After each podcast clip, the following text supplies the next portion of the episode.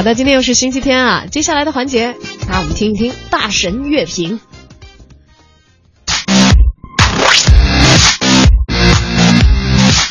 本期大神乐评的内容是《我是歌手四》的第七集。今天的嘉宾有，Hello，大家好，我是最会唱歌的摄影师大头。大家好，我是音乐制作人周雨成。欢迎二位。那么直接，今天我们进入正题，先讨论一下唯一的大陆歌手王晰。他整个歌曲在处理的过程中，把。key 定的太低，特别是在于它的节奏感，它把里面的那种咬字的韵律都给打得特别的整齐，就像是我们看到很多老一代人民艺术家去唱什么呃想你的夜，去唱什么左手右手一个慢动作，本来一个呃很散的很自由的一个节拍，给打成一个很平很直，然后也没有任何的感情色彩在里边。然后我觉得王晰上一场拿第一，这一场。他又拿第七，那是什么原因呢？我认为王晰本场是非常想要突破的，因为从编曲的角度来看，他在编曲内加入那种美国百老汇那种管乐的感觉，然后甚至有一些音色都偏向于略带一点点大乐队或爵士的感觉。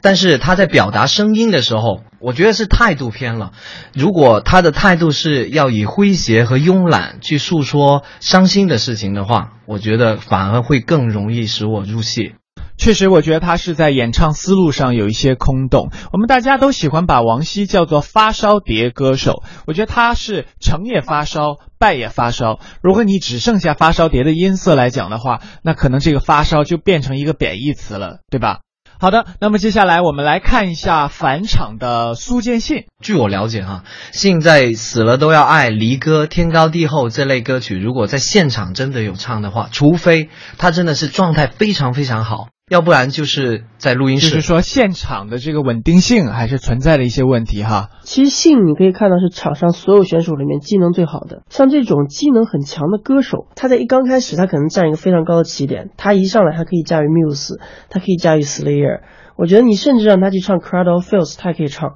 但是这样的歌手，他遇到了摇滚乐一个比较不好的时代，就比如就比如说现在的二十一世纪。真的是摇滚乐发展到这个时候，已经进入到一个非常呃紧缩的一个时期。而且摇滚乐和其他音乐有一点不一样的，就是在于，比如说我们看的古典音乐，或者说爵士乐，或者说流行乐，我觉得这三个。这三种类型都是吸收能力非常强的，就是它可以把其他音乐里面的音色、其他音乐里面的做法里里面的逻辑给拿进来用。所以你可以看到，现在摇滚乐停滞不前，所以他们的唱法也都相对停滞不前，相对的没有进展。反而是其他领域的一些音乐，比如说电子乐，他们就发展出来一些更奇妙的一些唱法，然后更奇怪的一些演绎。没错，那现在的这个音乐发展非常的快，我们在追求的这种刺激，追求的高音，追求着变化，追求的新奇啊！那我想听一下雨成老师是怎么看待这个事情。现在对歌手的选择啊，我觉得是有一个标志性的人物，就是李健，因为第一次有人在这个舞台上不飙高音。不以华丽的音响来诠释这个音乐，安安静静唱歌，然后把音乐整个叙述完。然后由于李健的到来，使我是歌手那种长期以来给人的印象是飙高音，然后那个编曲各种切来切去，然后各种停顿，各种声调声 k 对吧？主要李健能成功，那就延大大的延长了我是歌手的这整个节目的这个寿命吧。因为因为这样的话，因为中中国本来这种嗓音具有很大的 range 呃和这种那个很有张力的作品，它原本是并不多的。对，李健老师他的歌呢和其他的歌手有一个很大的不一样，就在于你看他对他的歌的改编呢，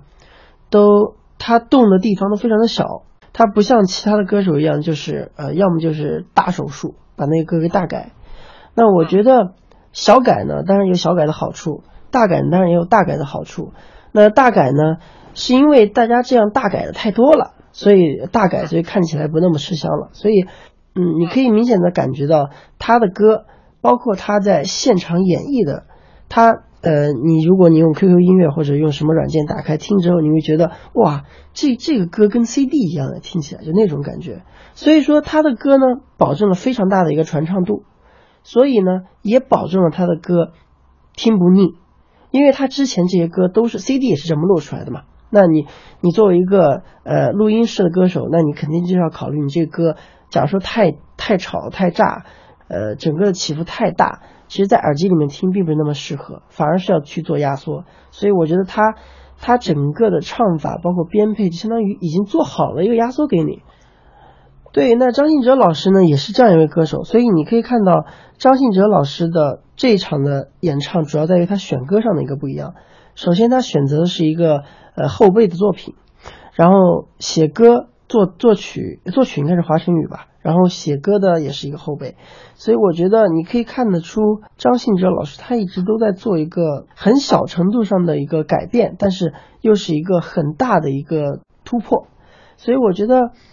这首歌，嗯，他也给徐佳莹做了一个比较好的一个示范，就在于他能够用很轻的声音 hold 住整个乐队，他是如何做到的？但你可以看出他的语气里面有一种非常从容，呃，非常统一的音色，非常从容的咬字，非常细节的吐气的变化，你都可以看到他对于麦克风的运用。所以我觉得你看到他在呃副歌的地方，他的。第二遍副歌的时候，他的声音反而更加有质感，更加开阔。主歌的部分，在他低音的部分，他不去过度的炫耀，并且把自己嗓子里面那种气质，呃，那种呃细细的温柔的那种气质发挥到最大。他也是做了很大程度的减法。没错，那这一季呢，呃，我觉得非常清新的另外一位歌手就是徐佳莹，她也有很有自己的特点。那雨生老师说一下徐佳莹吧。徐佳莹有唱功，然后有音色，然后他还自己创作，然后他的有孙燕姿的那种感动和细腻在里面，然后又有戴佩妮和陈绮贞的那么一点小独立，然后到最后的时候，他可能就缺那么一点张惠妹的张力了。对，呃，其实台湾人他们都是中国流行音乐的先驱啊。而且是特别特别聪明。从呃最早的时候，他们从日本的那些流行歌里面吸取到一些养分，或者是从韩国的呃那种非常呃悲情的歌里面找到了我们亚洲人的一些特质，把这些特质带回台湾，然后融会贯通，变成了我们的流行音乐。呃，毕竟它发展流行音乐这么多年以来，已经奠定了一个一个相当厚实的一个基基础吧。对，确实是这样。呃，大头，你觉得你对徐佳莹是怎么一个思路呢？那我觉得，呃，一个歌手他演唱的歌和他自身本身的他的性格、他的素质和他的气质是息息相关的。那就就以徐佳徐佳莹为例来说，她就是一个还没有长大的小女孩。所以你看她的歌里面带着一种女孩子的倔强，一种非常纯情的感觉。